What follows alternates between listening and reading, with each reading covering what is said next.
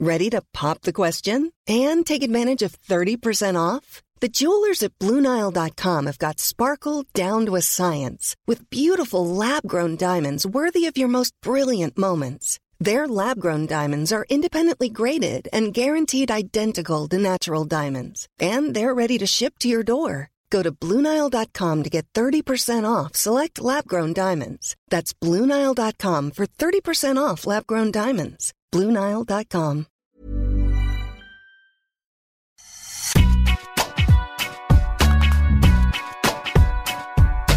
Eh ben salut tout le monde et bienvenue dans Deep Impact. Pas de Deep Impact sans Arnaud Di Pasquale. Comment ça va Arnaud? Salut Antoine, très bien. Comment ça se passe ces nuits australiennes? Euh, que- que- Où en est ton rythme de sommeil? Écoute, euh, une euh, fatigue ambiante, certaine, mais euh, quelques matchs qui nous maintiennent bien éveillés, heureusement. Quelques blessures aussi, nous en reparlerons. Mais écoute, non, non, écoute, c'est- écoute, c'est- on est, on est ravis de vivre cette Open d'Australie, en plus qui va reprendre dans des conditions normalement avec du public à peu près normal. Donc, et ça, c'est une très bonne nouvelle. C'est vrai que c'est une bonne nouvelle. Euh, tu as commencé à évoquer les sujets de cette émission. Je te propose de rentrer tout de suite dans le vif du sujet et de passer au warm-up, le sommaire de l'émission, avec un premier set, bien sûr, euh, consacré à Novak Djokovic. Alors, je vous préviens, ça va être un premier set assez dense. Euh, deuxième set, on va quand même euh, parler de la belle histoire euh, Karatsev. Et puis, dans le troisième, on verra, voilà, on va traiter des modifications qui voilà, ont eu lieu et qui sont dues au Covid et à la situation sanitaire en Australie. C'est parti pour Deep Impact et le premier set sur Novak Djokovic. Alors, par où on commence? Euh, on va déjà commencer par euh, ben, le résultat tout chaud. Il vient de battre en 4-7 Sacha Zverev euh, pour une place ben, en demi-finale contre Aslan Karatsev. Très mal mené durant ce match. Il est mené 4-1 au troisième set, 0-30, puis 3-0 au quatrième et il arrive à remporter le quatrième set au tie-break. On sent Novak Djokovic combattant certes, nerveux aussi, préoccupé. Par où on commence Arnaud? Vas-y, tu me dis. Mais, mais, mais on sent un, un Djokovic qui se nourrit aussi de toutes ces polémiques et de toutes ces difficultés auxquelles il fait face. Parce que c'est de ça dont il s'agit, Antoine, Ouais. de cette fameuse euh, blessure qui fait polémique, euh, déchirure ou pas. Voilà, en fait, moi, ce que je pense sur ce sujet, et on viendra évidemment sur, sur le match si tu veux, mais par rapport à ce sujet, euh, qu'est-ce qu'on peut en dire? Que c'est une déchirure? Non, c'est pas une déchirure. Une déchirure aux abdos, tu t'en remets pas comme ça en 24 heures. C'est impossible. Euh, on en a tous plus ou moins eu. On sait que ça peut durer des semaines, voire des mois. Il y en a, il y a des joueurs qui s'en sont jamais remis. Donc c'est pas une déchirure. C'est juste le terme qui est pas adapté, qui est pas juste. En revanche, qui est une contracture. Évidemment, il y a Mm. une douleur. Et je pense que sur le moment, il pense que c'est une déchirure. Sur le moment, il imagine qu'il peut pas rejouer derrière. Euh, et c'est après, j'imagine, quand il va faire les examens, qu'il y a quelque chose, mais qu'il est quand même rassuré que c'est pas à la hauteur de ce qu'il imaginait. Je crois qu'il a eu très peur, et c'est la peur qui a parlé, plus euh, que le, recul qu'on peut avoir après avoir fait des examens. Donc à chaud, je pense que c'est, il s'est vu en fait quitter le tournoi. Encore une, il voyait encore une déconvenue. En fait, je pense que tout est allé très vite dans Mhm. sa tête, et donc, euh, et donc forcément, quand il lâche ça de manière un peu prématurée, forcément derrière, euh, en plus, euh, il joue pas pendant deux sets, il se remet à jouer sur un cinquième. On imagine avec beaucoup de fatigue, avec beaucoup de services, contre des Fritz. abdos contre, contre Fritz. Donc, euh, ouais, c'est c'est normal que, que, que ça soulève en tout cas quelques interrogations sur euh, sa sincérité. Voilà, sur sa sincérité. Mais, mais il a quelque chose, et ça, c'est certain. Il a quelque chose donc aux obliques du côté droit. On a vu le bandage. Je pense que c'est une espèce d'emplâtre avec de l'anti-inflammatoire. euh, voilà. Euh, Il a quand même servi 23 aces, le garçon, aujourd'hui. Donc, effectivement, d'un point de vue abdominal, ça va, puisqu'il faut rappeler que c'est notamment au service que les abdos sont beaucoup sollicités et bah là, peuvent, euh, bah, quand on a mal et qu'on a quelque chose et qu'on a une déchirure aux abdos, il est même quasi impossible de servir, non? Alors, c'est exactement ça, c'est quasiment impossible de servir.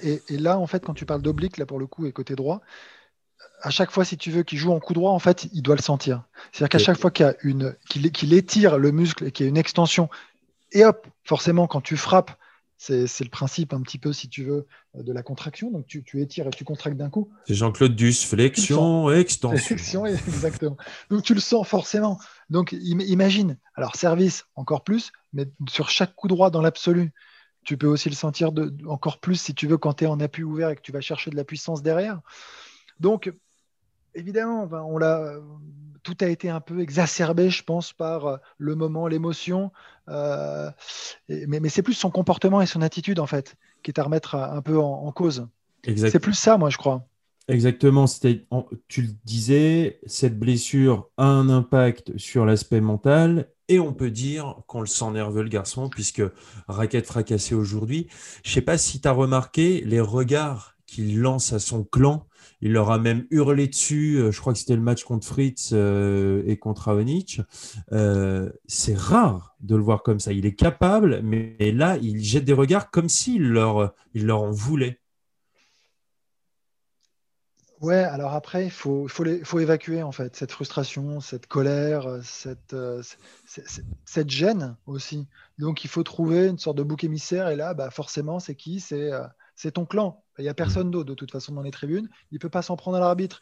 À l'US Open, on, se rappelle ce qui s'est passé. Bon, ça, et, en fait, ce qui est un petit peu sous-jacent, c'est quoi? C'est le temps qui passe. On en a parlé un petit peu en off. C'est le temps qui passe. Il a 17 grands chelems. Euh, les deux derniers, on ne peut pas dire que ça soit très bien passé. Donc US Open, disqualification.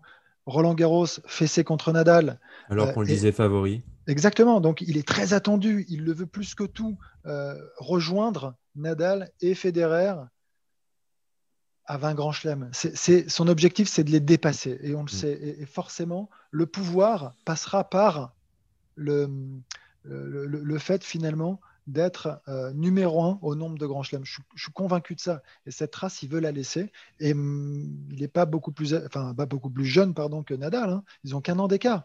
Mm. Et Nadal en a déjà 20 quand même. Donc, euh, mine de rien, le temps passe et ça commence à. On sent que ça l'agace et que ça l'inquiète un peu, je pense.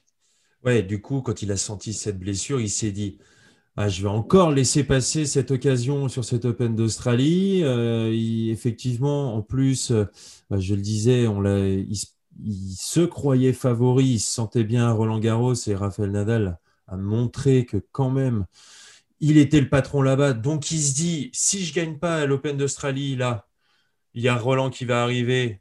Bah, Nadal là pour le coup sera favori. Donc effectivement ça doit jouer un petit peu sur ses nerfs.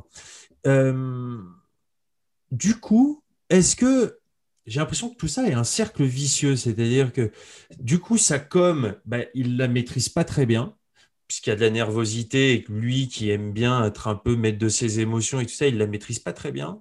Euh, du coup, il a peut-être lâché ce, mot de déchirure en anglais un peu trop vite, un peu trop tôt. On lui a ressorti bien sûr euh, en, en, conférence de presse parce qu'il faut le dire aussi, c'est le jeu médiatique et donc du coup les journalistes, là c'est un journaliste serbe qui l'a lancé sur ce sujet-là et qui lui a demandé si euh, voilà il avait l'impression d'avoir un traitement de défaveur entre guillemets et il a répondu j'ai l'impression qu'on me pardonne moins mes erreurs qu'à d'autres. Est-ce que toi tu vois ça comme ça? Non. Non, non, il y a un manque d'objectivité totale de sa part. Euh, il y a un super article à lire d'ailleurs de Laurent Vergne sur eurosport.fr, victime ou coupable, très intéressant.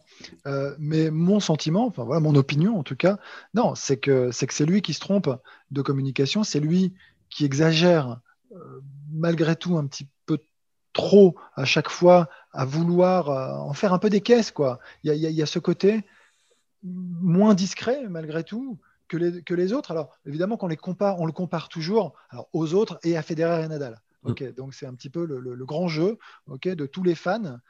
Et, euh, et c'est pas que, enfin, et là pour le coup, j'ai rien contre Djoko, mais la réalité, quand on prend un petit peu euh, sa communication, c'est qu'elle est plus, euh, elle fait plus de bruit que les deux autres. Donc à un moment, bah, alors forcément, tu as, plus de chances de te tromper si tu en fais plus aussi. Hein. Et, euh, et c'est pas très habile. On, peut revenir sur l'Adriatour. C'était pas très. En fait, je trouve que ça part souvent d'un bon sentiment, mais c'est pas toujours très adroit. Voilà, il y a pas mal de maladresse. Et, euh, et après, il faut revenir dessus et faire son mea culpa. Et ça, c'est pas le cas. Il a, et je crois pas que ce soit une victime. C'est juste que Nadal et Federer. Nadal, il avait mal au dos. Il a juste dit qu'il avait un peu mal au dos. Il dit pas un mot. On n'a pas l'impression qu'il traîne les pieds, qu'il est au, fond du gouffre pendant des sets et qu'il se reprend. Non. Il, essaie d'ajuster progressivement son tennis match après match. Son service, pareil, au début, 20-30 km en dessous de sa vitesse normale. il avait même modifié sa technique. Ouais, mais il dit pas un mot. Enfin, on l'entend pas en fait parler de ça. Ce que je veux dire, c'est que et sur le terrain, il reste globalement le même. S'il peut jouer, il va jusqu'au bout et il dit bravo à son adversaire sans dire j'étais blessé. Et là, la différence, c'est que Novak, et c'est la seule chose, c'est que dans son langage corporel, on a l'impression qu'il est au bord du précipice, hmm. qu'il va s'effondrer, euh, qu'il est à l'article de la mort. Et là, c'est le phénix à chaque fois qui rejoue normalement sur le quatrième ou le cinquième set quand il faut faire la différence.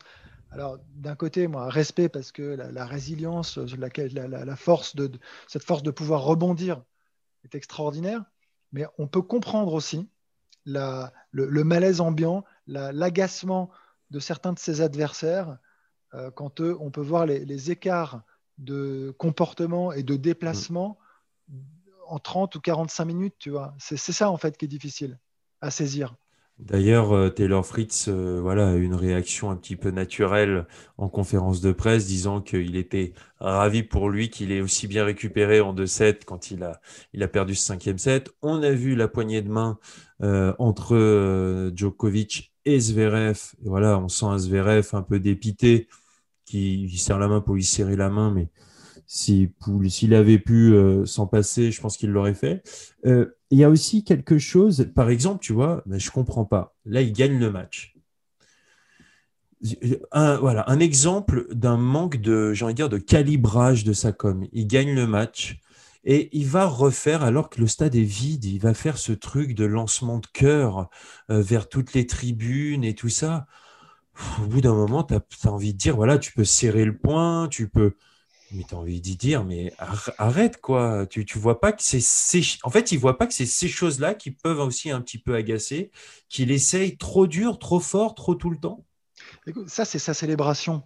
Et quelles que soient en fait euh, les conditions sanitaires qui empêchent le public d'être sur le terrain, enfin, il y va, il le fait. Je mm. pense qu'il y a aussi, aussi pour les caméras, enfin, tu vois, pour jouer le jeu un petit peu des téléspectateurs. Ah ouais, euh, ouais, non, mais après que ce soit apprécié ou pas, c'est lui, mais moi, je n'ai pas le sentiment que là-dessus, il triche. Il n'y a pas de volonté particulière. Euh, je comprends que ça puisse agacer. Mais en revanche, ce qui est sûr, c'est qu'après, pour revenir sur son parcours, là, quand même, mm. il y a deux choses, moi, que, que j'aimerais rajouter. C'est que malgré tout, et de plus en plus, face au tout meilleur, c'est quand il est dos au mur qu'il arrive à chaque fois, quand même, à tirer le meilleur de lui-même. Mm. Et, et, de plus en plus. C'est-à-dire que on a le sentiment qu'il a du mal à enfoncer le clou quand il est devant. Il a besoin de se faire peur pour réagir et, euh, finir en trombe, comme assez souvent. Euh, et la deuxième chose, euh, eh bien, je l'ai oublié. Voilà. c'est très bien d'être honnête. Mais moi, je pense qu'il s'en nourrit de ce côté ah très mal aimé. Je pense que c'est ça qui le pousse à justement quand il est dans ces moments, parce qu'effectivement, euh, dans les moments difficiles que j'ai cités, euh, quand il est mené au troisième set, la contre Zverev, quand il est mené au quatrième, il hausse un petit peu son niveau de jeu. Il a des séquences et des schémas qui sont très clairs. Il est d'une précision toujours au fond de course. C'est quand même. En fait, c'est ça le problème, c'est qu'on du coup on arrête un peu de parler du, terrain, mais sur le terrain, ce qu'il est capable de, de, produire comme niveau de jeu, ça reste monumental. C'est, je, voyais encore la, précision, la profondeur des coups, euh, la, violence des frappes quand il met la main dans, sur un échange. Mais je veux dire, les mecs, ça a beau être des, très bons contreurs, des bons frappeurs, mais ils sont asphyxiés. Et je trouve qu'il a toujours ça. Ce, dès qu'il a, il tient la main sur sa proie dans un point, il la lâche très rarement. Quoi. mais aujourd'hui, enfin, actuellement, et depuis, euh, si tu regardes sur cette décennie, Mm. En dehors de Roland Garros, si tu Ouais. retires Roland Garros, quand, il est au meilleur de- quand ils sont tous au meilleur de leur forme, c'est le plus fort. Mm. Il est au-dessus, tennistiquement. Ouais. Il est au-dessus. Euh, on ne parle pas de sa qualité de service. C'est exceptionnel. c'est- 23 c'est aces aujourd'hui. C'est c'est toujours très propre, c'est très juste, c'est très bien placé. Si c'est pas un ace, c'est en deux temps. Du Mm. fond du cours, c'est celui qui recule le mien qui est capable, qui est capable de s'adapter au mieux à toutes les surfaces. Euh, il volaille bien, il touche bien la balle, qualité d'amorti, qualité de déplacement, on n'en parle pas. C'est- incroyable. C'est Ouais, il- est exceptionnel. injouable, il a une qualité d'œil, on a l'impression qu'il est en avance sur la balle à chaque fois. Qualité de retour, Raonic qui sert plutôt pas mal, est retourné tout le temps. Il est retourné tout le temps.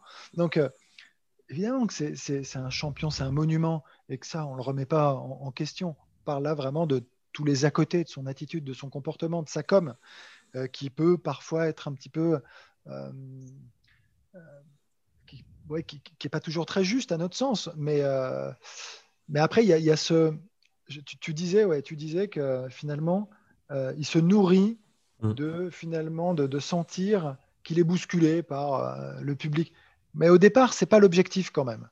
Au départ, quand il fait tout ça, c'est pour aller chercher quand même l'opinion publique et avoir une sorte de reconnaissance, un retour, mais qui, qui ne vient pas en fait. Et c'est là où ça s'est un petit peu transformé, je trouve, au fil des années. Euh, Mais au départ, je pense pas qu'il. Enfin, moi, je me souviens de lui à ses débuts, en train de faire ses imitations euh, beaucoup plus naturelles et sincères, et je pense qu'il était beaucoup plus apprécié. Et puis après cette course, en fait, c'est même pas, c'est plus que la course au Grand Chelem, c'est la course à la, à la notoriété presque Mm.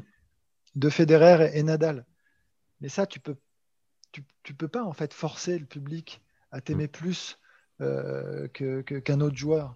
Et ça, c'est- difficile. Enfin, et donc, et, et limite, ça fait en fait euh, l'effet inverse à la fin. Je l'ai théorisé dans un excellent bouquin qui s'appelle Le Dictionnaire amoureux du tennis.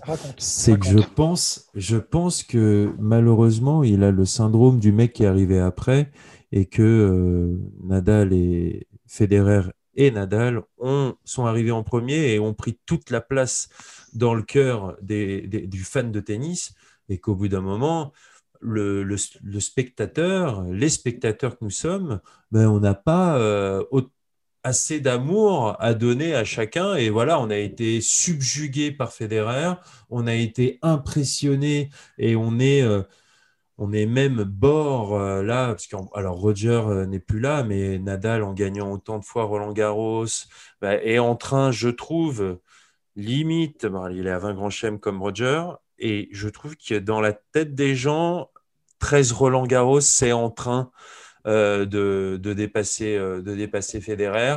Et, donc, Djokovic arrive après. En plus, ben voilà, et c'est un peu moins sexy aussi, il faut le dire. Euh, arrivé de Serbie, euh, son jeu est un peu moins sexy que ceux des autres. Lui, physiquement, c'est très, euh, c'est très subjectif tout ça. Et, donc, tout ça mis bout à bout, ben, est-ce que c'est pas une quête qui, euh, qui n'a pas de sens et, qui ne, surtout qui n'arrivera jamais à, voilà, bah, à- gagner cette, ce, ce combat du, du cœur, quoi?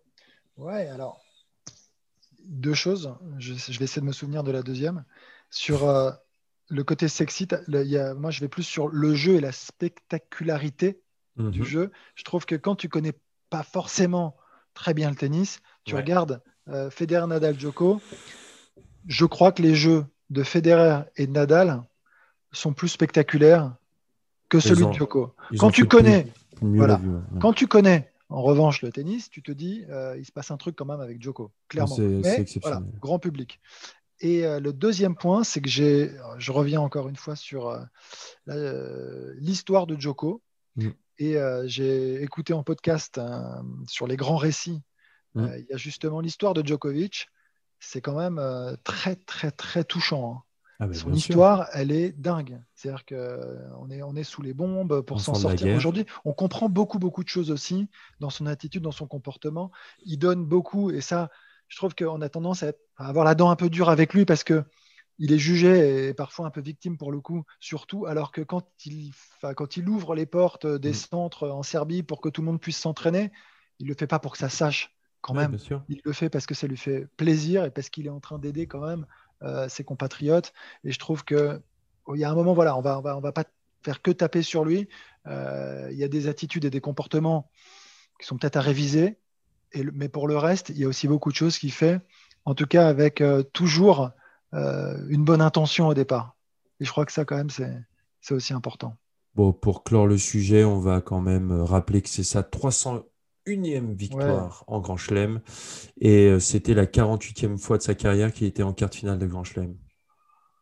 Propre. Il affrontera en demi-finale Aslan Karatsev. Et c'est donc l'objet de notre deuxième set, transition toute trouvée.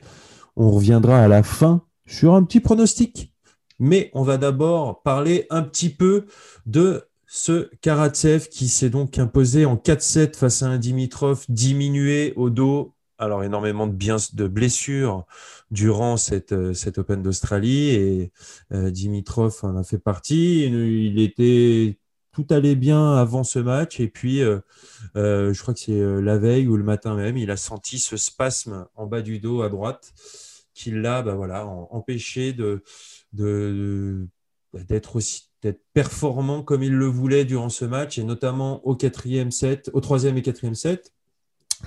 Euh, on va rappeler donc pour Karatsev que l'Open d'Australie c'était son premier euh, sa première participation dans un grand chelem, euh, qu'il a euh, battu quand même Schwartzmann au troisième tour en 3-7 en frappant 50 coups gagnants, qu'il avait gagné seulement quelques matchs sur le circuit principal avant de, disputer cette Open d'Australie.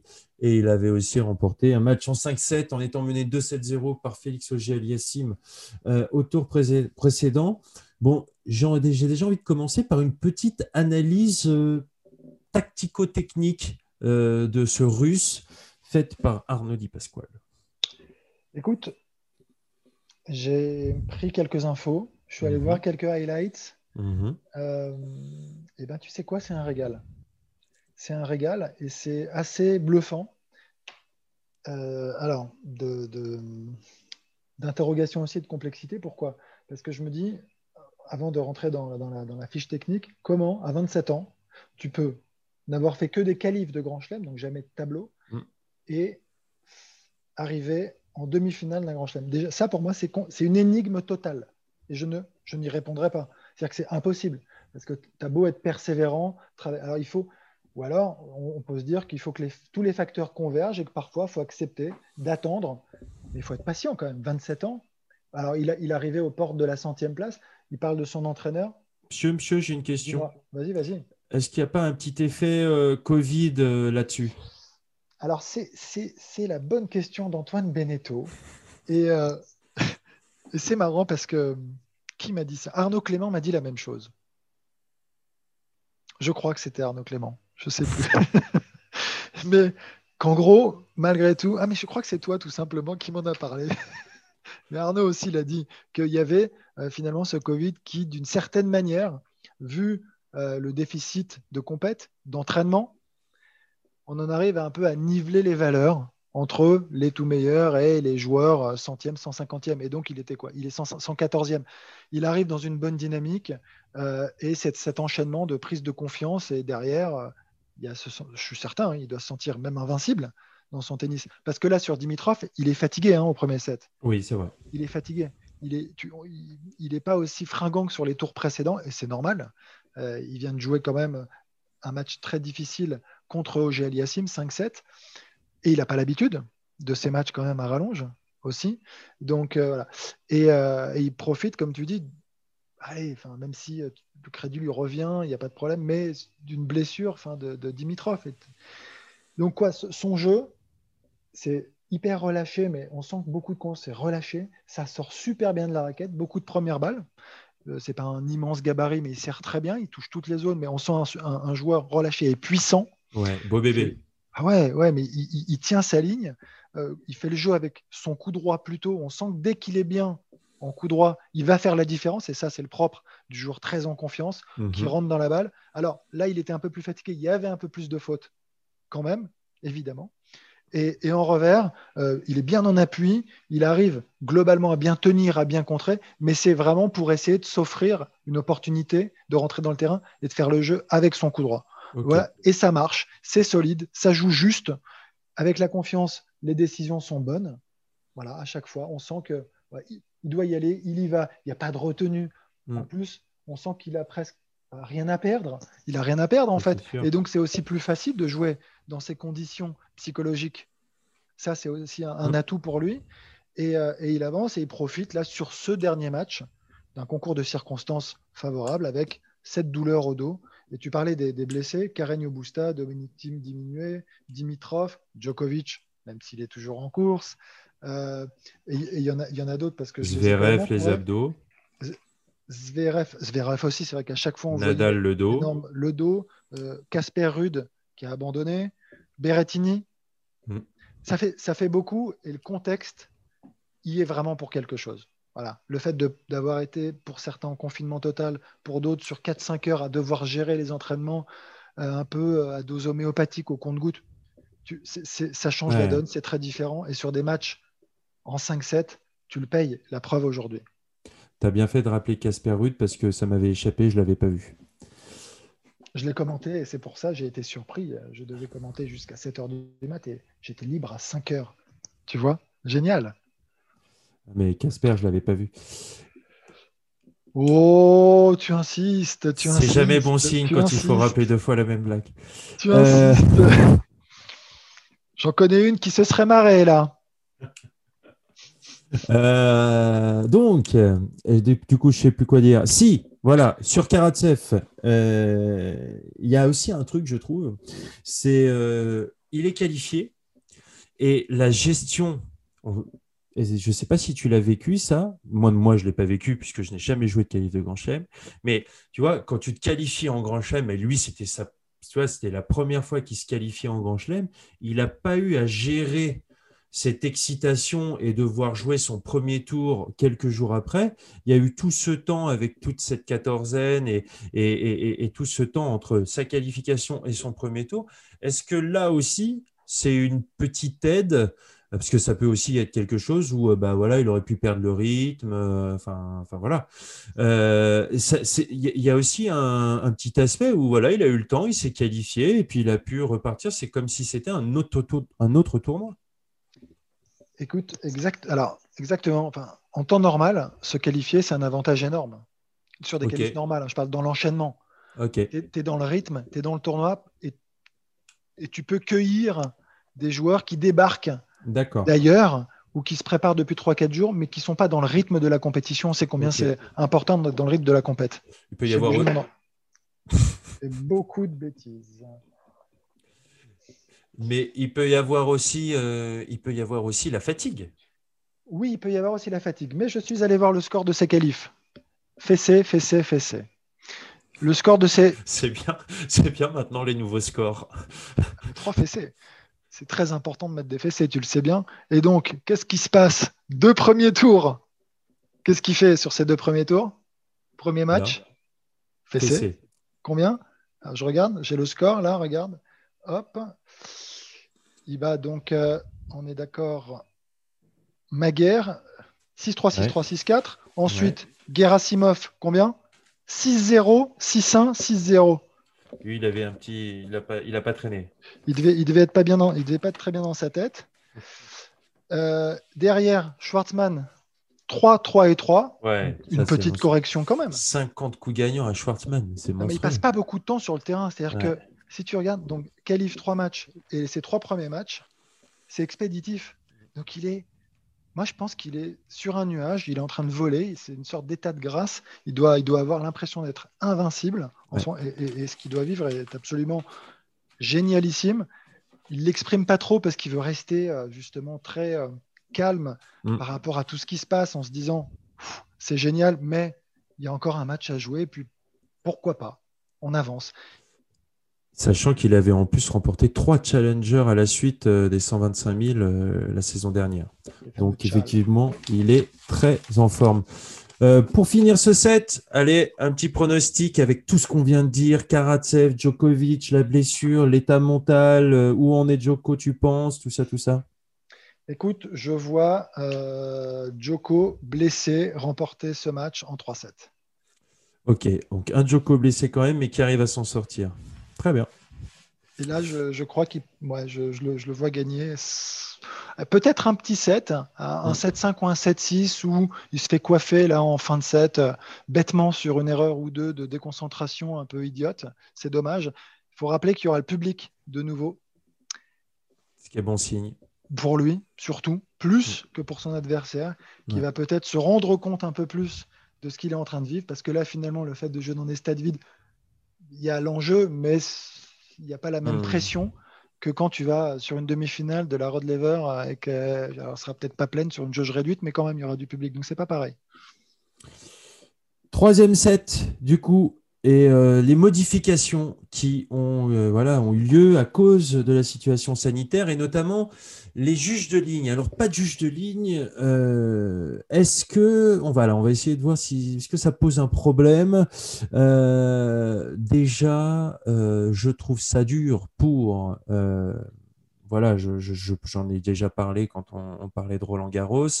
Euh, là, les juges de ligne, Tennis Australia, ce sont des, voilà, des arbitres qui, officient tout au long de la saison et c'est souvent une espèce de graal euh, d'objectif pour un arbitre qui se lance dans cette aventure que de, voilà, de faire ce genre d'événement. Et ce sont des, souvent des passionnés qui, euh, ben voilà, qui ont, j'ai envie de dire, l'occasion de participer à un événement incroyable. Donc euh, voilà, il est juge de ligne, il peut être ramasseur de balles, ça peut être arbitre de chaise, ça peut être bénévole. Donc je trouve ça déjà dommage euh, que euh, on, se passe deux pour un, tel événement. Et, après, j'ai envie de, voir avec toi quel impact ça peut avoir sur le jeu et les joueurs. Déjà, est-ce qu'on sait à peu près la marge d'erreur de cette machine? Je ne me suis pas renseigné depuis notre coup de fil de tout à l'heure. Donc, non, mais après cette question, tu peux te la poser sur le sur le sur l'arbitrage vidéo de la même manière quand c'est demandé en temps normal, si tu veux. Donc, euh, exactement. Moi, je suis, je suis enfin, là-dessus, il y a un moment, enfin, faut arrêter, il faut faire confiance. Enfin, j'imagine que la machine qui est développée, euh, elle est apte à pouvoir, euh, si tu veux, donner la bonne distance, enfin, le, bon mhm. impact. Et euh, voilà, donc là-dessus, mais après, pour revenir sur l'ensemble, est-ce que ça gêne les joueurs ou pas? Moi, je suis pas sûr que ce soit plus pour les joueurs, mais c'est plus pour la promotion du tennis dans son ensemble et sur euh, la vie euh, que ça peut mettre sur un cours aussi, qu'il puisse y avoir des arbitres. Ça, ça, ça, rend, je crois, ce cours plus, plus vivant, plus dynamique. Avec, et ensuite, sur les annonces, bah, c'est intéressant. de, il y a une interaction aussi. Donc, si mm. on parle de, de, de, tennis et on aime bien mettre cette espèce de passerelle avec le spectacle, bah, je préfère qu'il y ait du monde sur le terrain, je préfère qu'il y ait des arbitres, ça humanise un petit peu tout ça. Et de demander, comme c'est le cas en temps normal avec donc euh, l'arbitrage vidéo qui apparaît, il y a cette attente un petit peu, il y a le public qui frémit, qui attend, qui mm. trépigne, tu vois ou pas? Bien sûr. On ne sait pas. Le sportainment, le sportainment. Écoute, eh ben, je trouvais que c'était une, c'est une belle avancée c'est sympa. et, là, si on me dit que maintenant, il faudra jouer dans ces conditions euh, un, peu, un, peu, un peu appauvries là, de, de, de, de, personnes sur le terrain, et finalement, l'arbitre de chaise, déjà, bah, il fait quoi maintenant en fait? Mm. Il fait quoi? C'est-à-dire qu'il il, fait le, gère le, coaching, score? Il gère le coaching, il donne le score, il gère un peu les attitudes des joueurs, euh, les time, euh, les, les, medical time-out. il, gère, ouais, il gère ça. Est-ce que ça peut faire jurisprudence? C'est-à-dire, est-ce que du coup, les gens se disent, les organisateurs, tiens, on s'est passé de juge de ligne, ça fait quand même, euh, bah, ça fait le job et ça fait des économies euh, d'hôtel, de, gestion de personnes, de restaurants. Est-ce qu'il n'y a pas un risque? Si, c'est possible. C'est possible sur certains tournois euh, en difficulté, ils puissent se poser des questions sur l'organisation, on sait qu'il hum, y a des coupes budgétaires euh, souvent importantes et, parfois obligatoires. Donc, euh, on cherche souvent où hum. couper. Euh, là, ça peut peut-être donner malheureusement des idées, j'en sais rien. On verra un petit peu par le futur, dans le futur. Mais après, c'est à l'ATP à un moment donné aussi de, mettre un cahier des charges obligatoire Mhm. Donc, c'est pas au tournoi après de décider, savoir si oui ou non on doit les mettre. Aujourd'hui, c'est dans le cahier des charges, c'est indispensable, c'est obligatoire. Et si euh, vous n'êtes pas en capacité de répondre à ce cahier des charges, vous n'organisez pas de tournoi. Tu vois, c'est aussi, c'est, aussi comme ça. À un moment donné, l'ATP hmm. doit diriger, doit, euh, et, ouais, doit orienter, mais diriger vraiment euh, les, les, les, directeurs de tournoi. Et, et après, je sais pas, j'ai c'est pas c'est pas l'évolution du tennis que j'imagine. Voilà. Et quand tu parles des, de vocation, bah ouais, c'est des gens qui viennent souvent et parfois même de loin, qui viennent, qui, qui vont faire vivre ce qu'ils ont vécu dans leur village, dans leur ville, dans leur mm. région. Et c'est un vecteur finalement de développement, de promotion du tennis, enfin et du sport, qui est hyper important. Voilà. Donc euh, pour ça aussi, euh, je crois qu'on doit essayer de tout faire pour, euh, pour conserver ça. Oui, il faut expliquer, tu parlais de l'ATP, que euh, ces juges de ligne qui sont à Roland Garros, ben, avant, euh, ils sont dans leur club, dans leur ligue. Ils peuvent parfois participer euh, aux, aux, ATP 250, 500 qui sont organisés en France, à Montpellier, à Marseille, euh, voilà, dans les challengers, et c'est comme ça, ils, ils, arbitrent euh, des lignes, puis après des chaises sur ces tournois, puis après on leur dit, bah tiens, tu vas être juge de ligne à Roland Garros, puis après ils peuvent devenir arbitre international et arbitrer euh, sur la chaise, comme certains arbitres français en ce moment, Renaud Liechtenstein, il y a eu Cédric Mourier à un moment, maintenant je crois qu'il est plus, plus juge arbitre, Damien Demusois, enfin voilà, on voit ces voilà, on voit ces, arbitres français qui sont sur le circuit international et c'est aussi une vocation, c'est des gens qui, bah, qui voyagent toute l'année sur, sur le circuit. Euh, on a commencé à évoquer une possibilité de remplacer l'annonce par un sponsor, c'est-à-dire qu'on pourrait citer la marque de quelque chose quand on annonce une balle qui est bonne ou qui est faute, enfin surtout quand elle est faute. J'ai trouvé ça quand même, là on irait euh, voilà, un peu trop loin à mon goût. Donc avant d'annoncer la faute, en l'occurrence, tu annonces. Au lieu d'annoncer faute. Ou le sponsor principal du. Voilà, tu annonces, euh, je ne sais pas. Eurosport. D'accord. Ça, ce serait bien. Ok, particulier, particulier, écoute. Donc, euh, donc voilà un petit peu, on a fait, je pense, un peu le, tour euh, de ce sujet-là. Euh, et puis on arrive à la fin de cet enregistrement de Deep Impact. Mhm. merci beaucoup Arnaud pour cette émission. Merci. À très vite, j'espère. À très vite. On te retrouve sur les antennes d'Eurosport. Tu nous fais vivre avec d'autres cet Open d'Australie qui est quand même palpitant. Et voilà, ça, on, le rappelle, ça fait du bien de voir du tennis. On est content. On va retrouver des spectateurs. Et puis ben, nous, on se retrouve très bientôt dans Deep Impact. Salut Arnaud. Salut Antoine. Ciao. Ciao.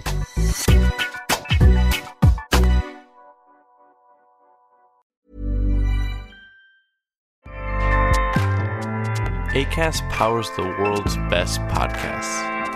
Here's a show that we recommend. Hi, I'm Jesse Cruikshank. Jesse Cruikshank. I host the number one comedy podcast called Phone a Friend. Girl, let's phone a friend. Not only do I break down the biggest stories in pop culture with guests like Dan Levy and members of InSync, I do it with my own personal boy band singing jingles throughout. Because it's my show. It's your show, girl. New episodes of Phone a Friend. Yeah. Drop Thursdays wherever you get your podcasts. So work it, girl. Yeah, work it. Okay, that's enough.